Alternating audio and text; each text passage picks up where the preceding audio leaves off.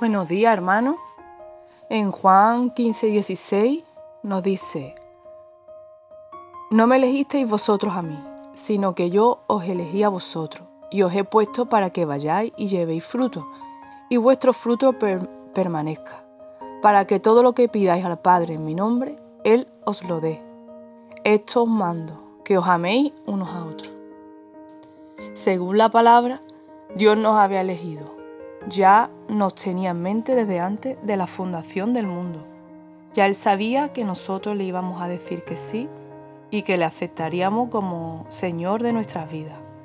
Y pasaríamos, y pasaríamos a ser esos hijos salvados y regenerados, limpiados y santificados por su sangre.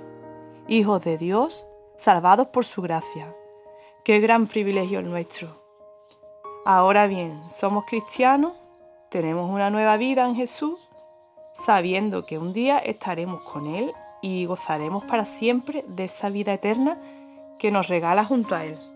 Eso suena maravilloso y lo es, pero hay una parte muy importante a la que el Señor nos manda y es a que llevemos, a que llevemos fruto.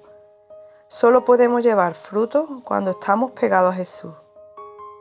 Unos versículos atrás de los cuales leí al principio nos dice, permaneced en mí y yo en vosotros. Como el pámpano no puede llevar fruto por sí mismo si no permanece en la vid, así tampoco vosotros si no permanecéis en mí. Y esto implica llevar una vida de oración y de lectura de la palabra, ya que es la única manera que tenemos de estar cerca de Jesús.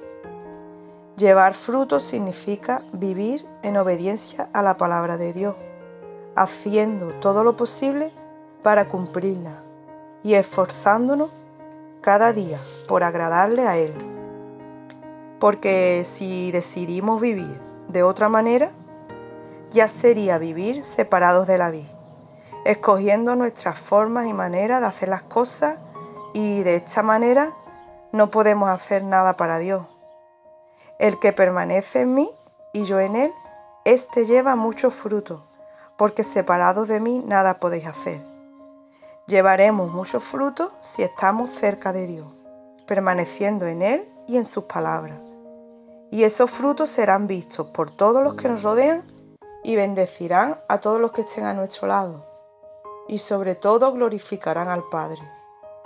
Y así el Señor nos verá como verdaderos discípulos suyos como también nos dice en Mateo 7:16, por sus frutos los conoceréis. Se sabrán los que son de Dios, los que verdaderamente son suyos, por la clase de vida que reflejemos y también por el amor que haya entre nosotros.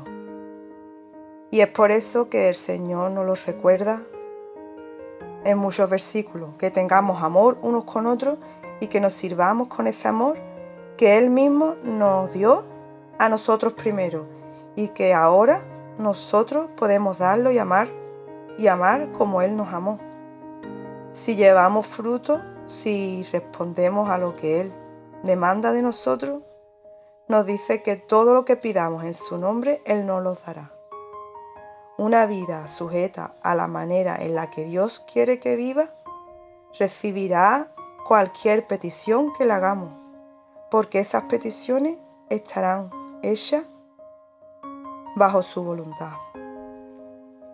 Y si nos fijamos en los frutos del Espíritu, según Gálatas 5:22, encontramos el amor, el gozo, la paz, la paciencia, la benignidad, la bondad, la fe, la mansedumbre y la templanza, en los cuales no se puede aplicar la ley porque no depende de ella. Esos frutos van más allá y solo lo podemos dar a través del Espíritu. Necesitamos la intervención de Dios porque humanamente no podemos darlo. Sería imposible. Hermano, permanezcamos pegados a la vida. Sigamos en Él. No te canses ni te fatigues porque todo tiene su tiempo y Él es el que va cambiando nuestras vidas, forjando nuestro carácter para que podamos dar esos frutos que Él quiere que demos mucho ánimo y que el Señor os bendiga.